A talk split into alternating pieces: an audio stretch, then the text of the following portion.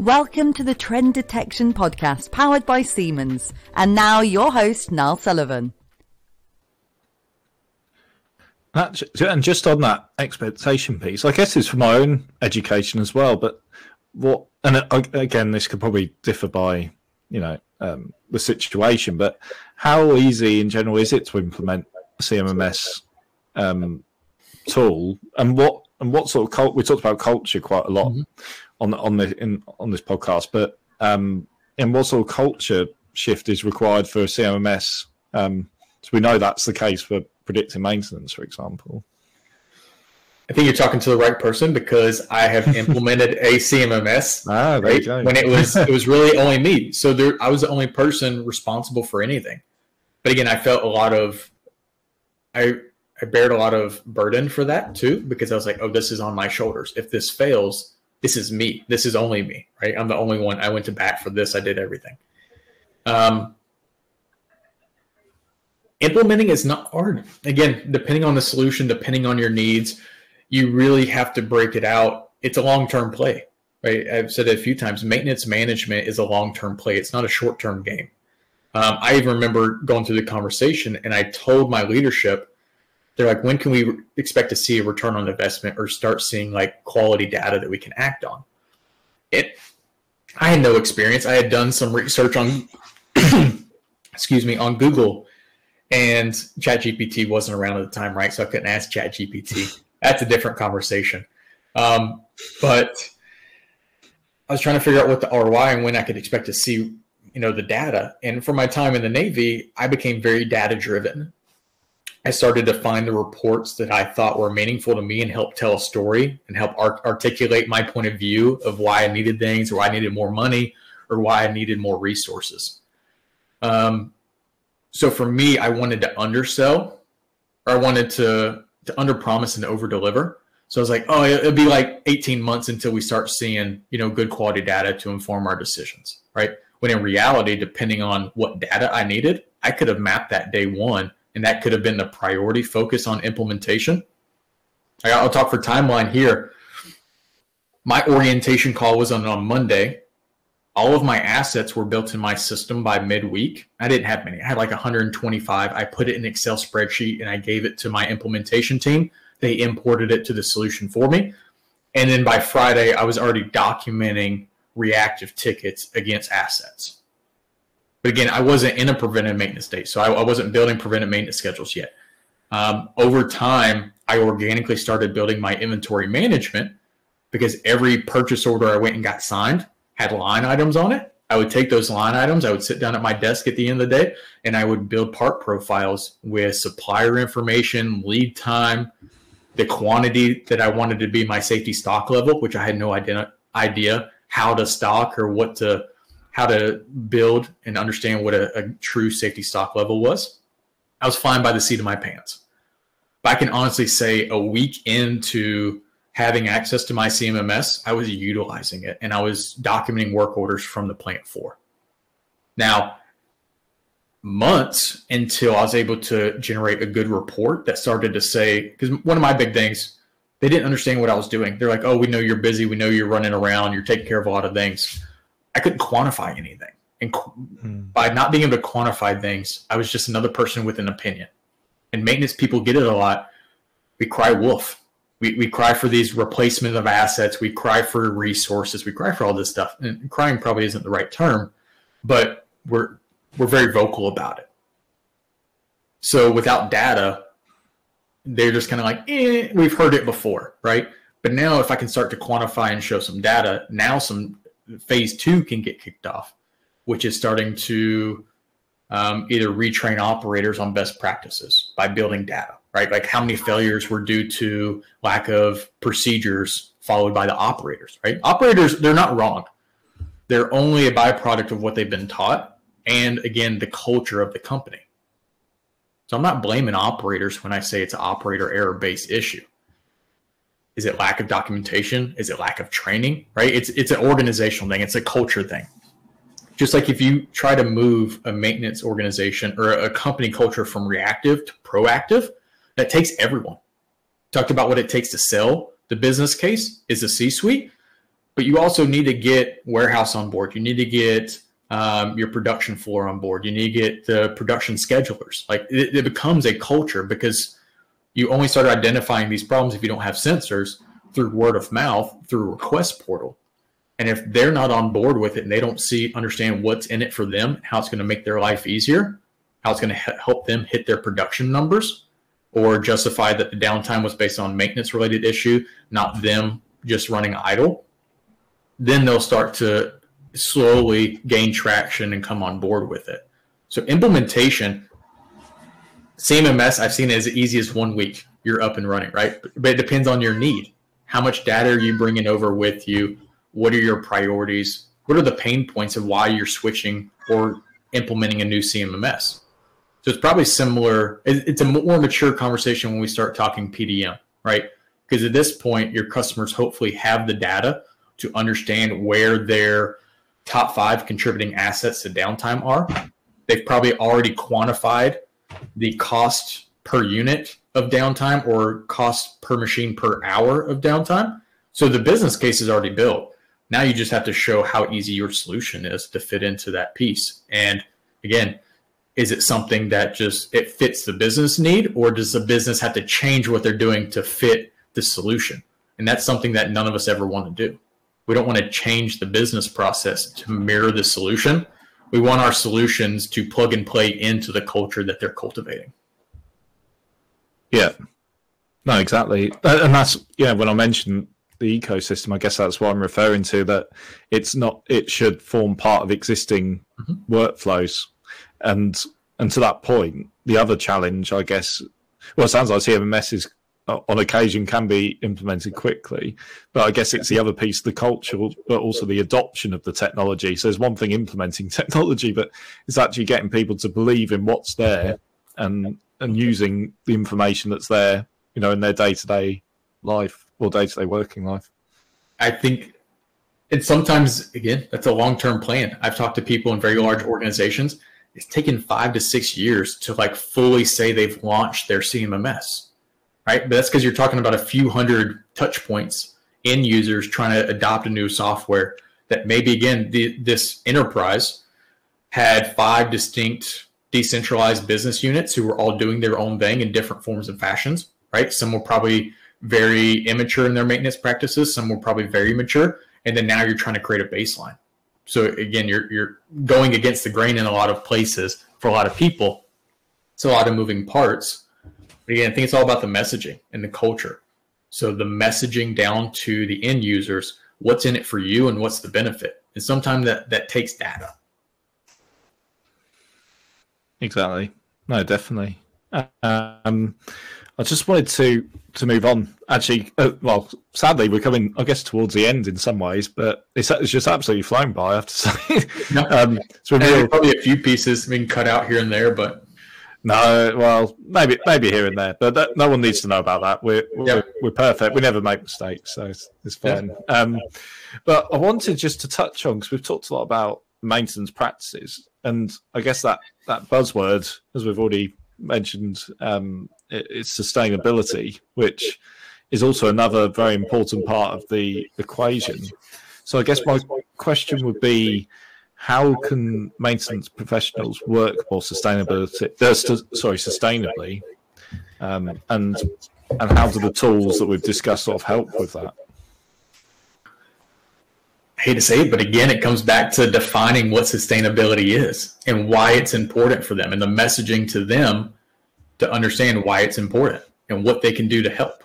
Right? If we're talking about ESG in the, in the broad sense, and you're just talking about the environmental piece, right?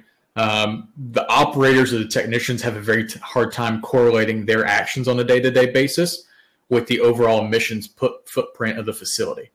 Right, I was in a facility; it was two buildings on one plot of land, one campus, and we're pretty climate controlled. I wouldn't say like we had a great system, but we didn't have to. We weren't very like process driven. We weren't like food and beverage. We weren't pharmaceutical industry that had to be temperature regulated. But at the same time, in the summertime here in North Carolina, it gets pretty warm. It gets pretty muggy and humid as well.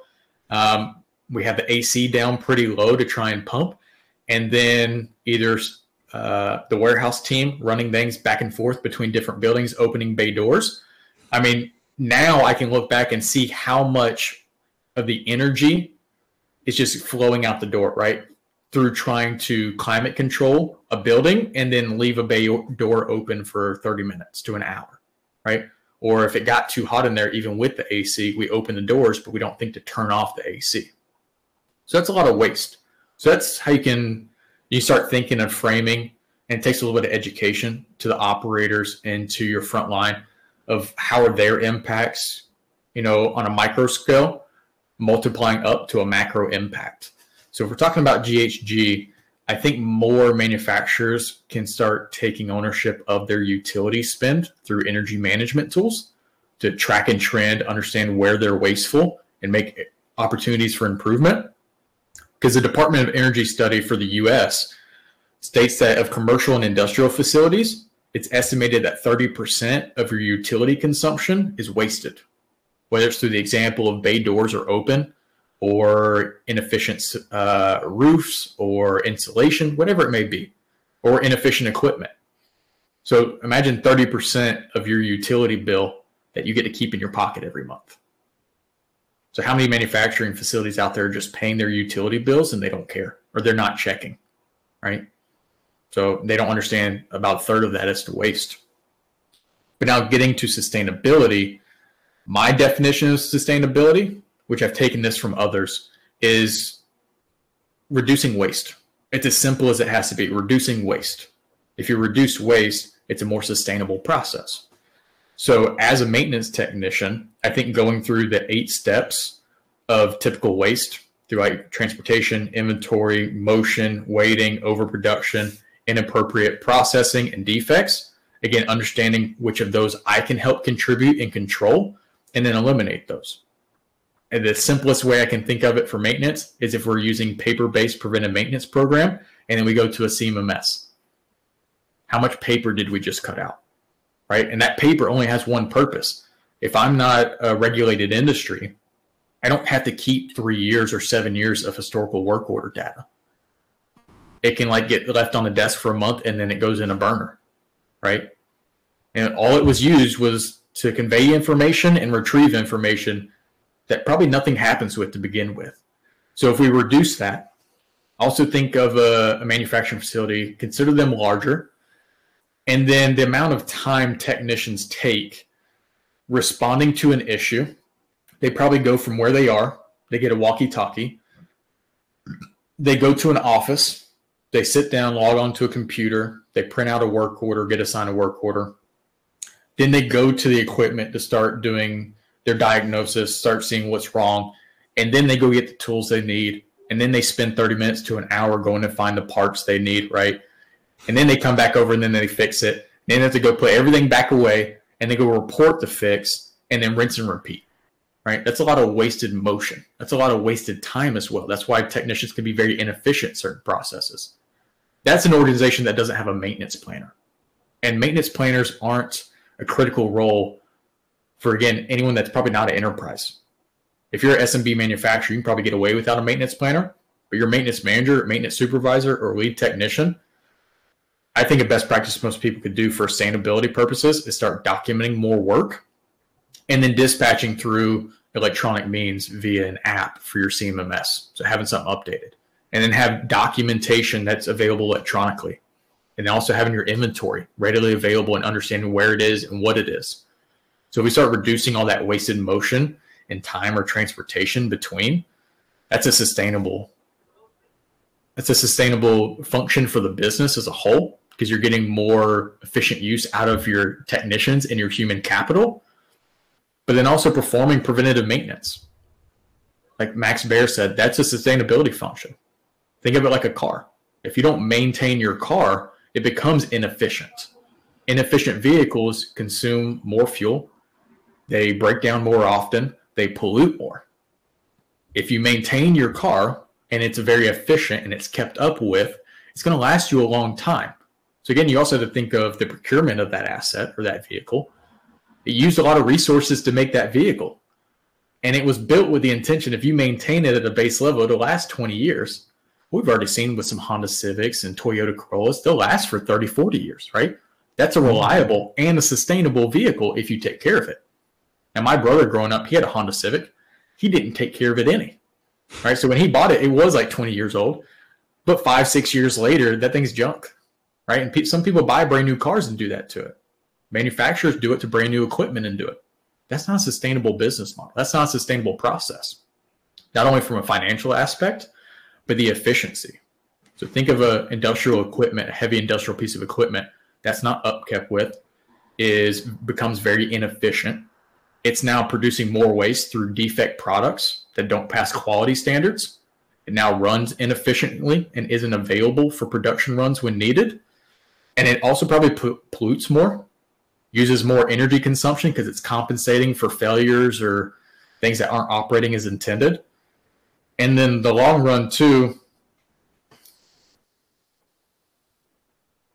the waste, the consumption, it can also become more dangerous and it can pollute in your environment. Brake dust, right? If you have brake pads on electric or uh, on motors and they start tearing through the brake pads and no one's fixing it, no one's correcting it, right? Or it's tension too much, it's to throw brake dust in the air. I'm sure that's not great for operators and your employees to breathe in. So that's a long term, non sustainable method and safety hazard. But also, what happens if it hits catastrophic failure? And we've seen it with CNCs or hydraulic presses and they start mystified hydraulic fluid and then catches a spark, right? And that's all because that piece of equipment probably wasn't properly maintained or safety protocols weren't followed.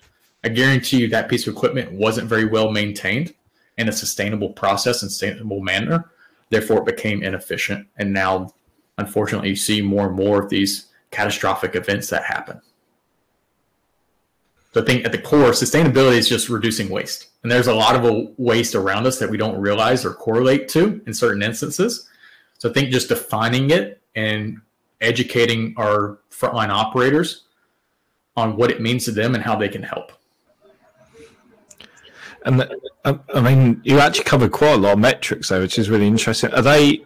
Would you say they're actually easy to quantify? Because obviously, there's a lot of lot of metrics that aren't easy, but it sounds like there's a lot in there which you can attribute, you know, and put back in the sustainability box. Let's say. I think it's just a mindset thing more than the actual data saying like, "Hey, this is not sustainable thing." I don't think there are a lot of sustainability metrics. It's more intangibles.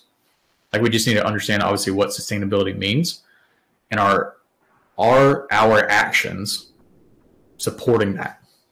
Are there are our actions that we're doing are they sustainable? And, again, that leads back to the culture. It's like it's like the theme running through our conversations today is how important culture is. I said I've seen a lot of it recently, um, and then going through a few different like uh, educational things I've been doing. Culture just keeps coming up over and over, and it's again, it's just a pillar. Like I was watching Ted Lasso last night, right? And then I had this epiphany. Uh, Trent Crimm walks in, and they're talking about total football. It was the latest episode where Ted had like this epiphany. His system wasn't working. He's not a tactician, anyways. Um, but and then total football, like the triangle offense for basketball, now translate to Johan Cruyff's total football for the Dutch team and for Ajax and Barcelona back in the day. And Trent Graham runs in and he goes, "Oh my gosh, you've been doing these slow incremental cultural changes over time that have now blossomed into this thing." Blah blah blah. And again, it was funny watching a show that was all embedded about cultural change as well over a three year span. And then having this conversation about culture. And then the past two months, all I've read up on and seen cool statistics about is culture and how to change culture. So yeah, I think it's it's core to everything we do, and I think it's core to best maintenance practices. Like without a good culture, like a, a bad culture will beat a good system any day of the week. Right? If we implement Senseye at my manufacturing facility tomorrow, no matter what you tell me the ROI is, if my culture isn't built to support it or to adopt it, it's not going to it's, it's going to fail. The thing, the culture is the the cart, bef- the horse before the cart here. Exactly, and yeah, and the cart being the technology, which is often the, the, misconception is the technology is what needs to be. As long as you have the technology, the culture will follow. But as we found, that's certainly not the case. Now they can run in tandem. They can change and evolve with each other over time. but it is highly recommended to try and get your culture right before you try to implement all these new industry 4.0 digital transformation strategies. Absolutely. Absolutely. Um, so yeah, I think we're coming towards the end, but I just thought it'd be good to for you to summarise just some of the what we've talked about today, and I think culture might be mentioned here as well. But in terms of, uh, I'm just thinking from a manufacturing perspective, they want to get started on digital transformation and being more efficient with their maintenance. So, what are the sort of three key takeaways from your point of view to sort of get started on that journey? That they want to become more efficient with their maintenance. Yeah, exactly. So it, it could be using certain tools or, or, whatever, but it's also you know you know that word culture again could be mentioned yeah. too. I guess hmm. it, it depends. What is your culture now? What is your your current state of performing maintenance at what service levels? That's all going to depend on you know what end of the spectrum your efficiency gains you can expect, right? If it's like big jumps because you're going from nothing to something, or if it's little incremental improvements I think the right tool for the right people. Make sure if you do have a tool in place, people are actually using it, people enjoy using it, and it fits their needs. Stop trying to fit square pegs in a round hole. Right? For me, there's no way I was using an ERP maintenance module. Again, it may have just been the one I they I had tested out, I had tried. It just wasn't for me. I didn't like it. I had already seen a CMMS prior to, so I already was biased coming in right? I was like, oh no, this thing is so much better, right? So much more efficiencies. Um, I think the next is if you're still in that reactive culture, mapping out the process of how you're going to become more proactive. And that's a cultural thing, right? A CMMS isn't going to fix that. A CMMS will support that. But you really need to understand, again, just like run to failure. Run to failure is a valid maintenance strategy. And you can track your run to failure in a CMMS, by the way work order history, trend detection, right? Using that data to start justifying when we replace things. Because if we run it to failure, maybe it's not going to last the 10 years that they told us was going to if we did this. Um, so the right tool for the right people. The next is understanding the appropriate service levels that you need to meet production.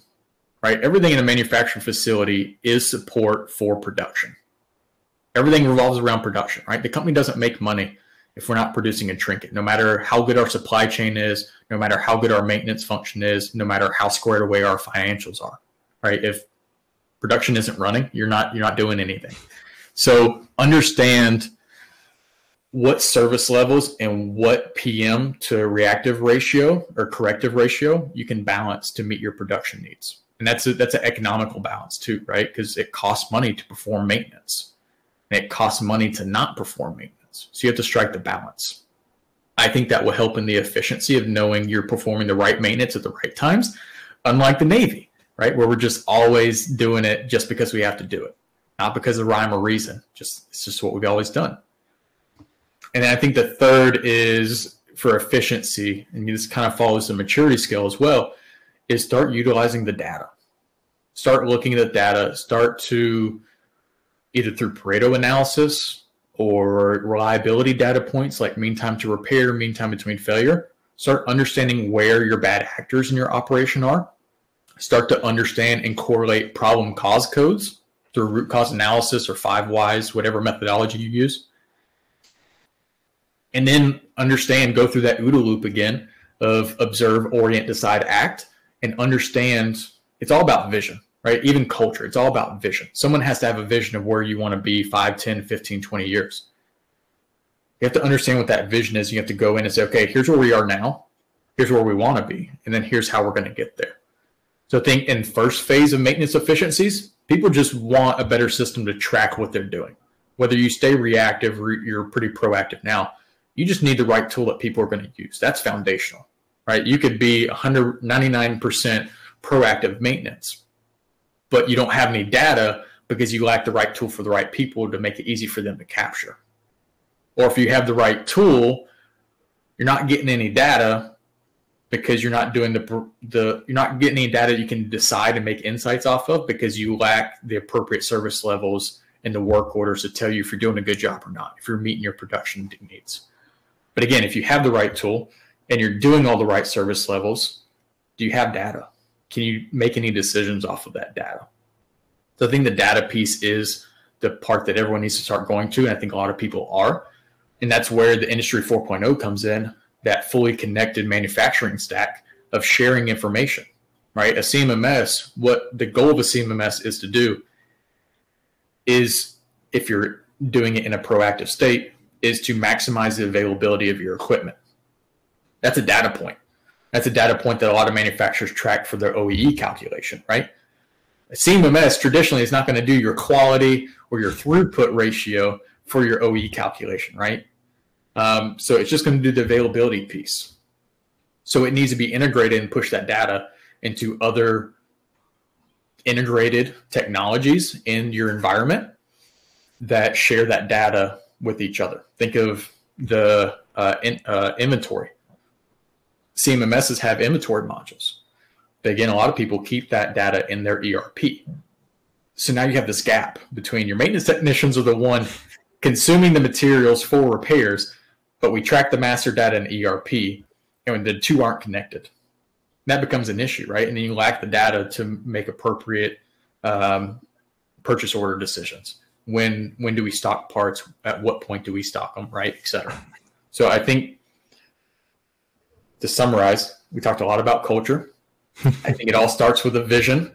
You have to get your culture right before you can make any real change um, or support long term any good, meaningful change. I think you need to put the right people in place with the right tools. And then you need to understand what's the balance. Not every manufacturing facility is world class 80 20 PM to reactive ratio right? Some can be 50 50, and that makes sense for them. But you can only make that decision if you have the data. So I think CMMSs can do all that. You can add on top the PDM piece, or you can skip some of that in between and go right to a PDM, right? It's not unlinear. You don't have to go one, two, three, four, right? We talk about crawl, walk, run. That's really the methodology and the the mindset you have to have going into implementing a new software not necessarily how you adopt new softwares and how you scale and grow. Yeah. No, exactly. Exactly. Some really good takeaways there as well. Um, so, yeah, I think, I mean, we've come to the end, but it's been an absolute pleasure, Corey, to pick your brains, um, especially with your background and experience. It's been a learning curve for me as well. Actually, I've learned a lot of new things. So, um, it's been a real pleasure. And thank you again for taking part. No, it's a pleasure. Thanks for having me on. I hope uh, all my little short rambles there were useful for some people. Um, yeah, it was a pleasure to be on. Thanks for having me. Absolutely. And I guess just finally, how can people find out about Brightly? I guess what's the what's the best way to you know find out more about Brightly and what what you guys are doing? Brightlysoftware.com. It's, the, it's, it's the easiest way. Like I said, we're a Siemens company. Um, we're also on social media. I'm on LinkedIn. Playing around with being active or not, putting out content, see what happens, see what people like or what they don't. Um, yeah, so you can find us brightlysoftware.com. Yeah, I should probably say for my own research purposes, I did um, look at some of Corey's posts um, and um, a bit of background as well. Some really interesting stuff there. So I definitely recommend um, connecting with him. I'll put the links in the show notes as well, so everyone can. If you like memes, I, I try to I try to keep it light. I don't take myself too seriously. So post some memes, have some fun, use my experiences in manufacturing, some conversations I've had.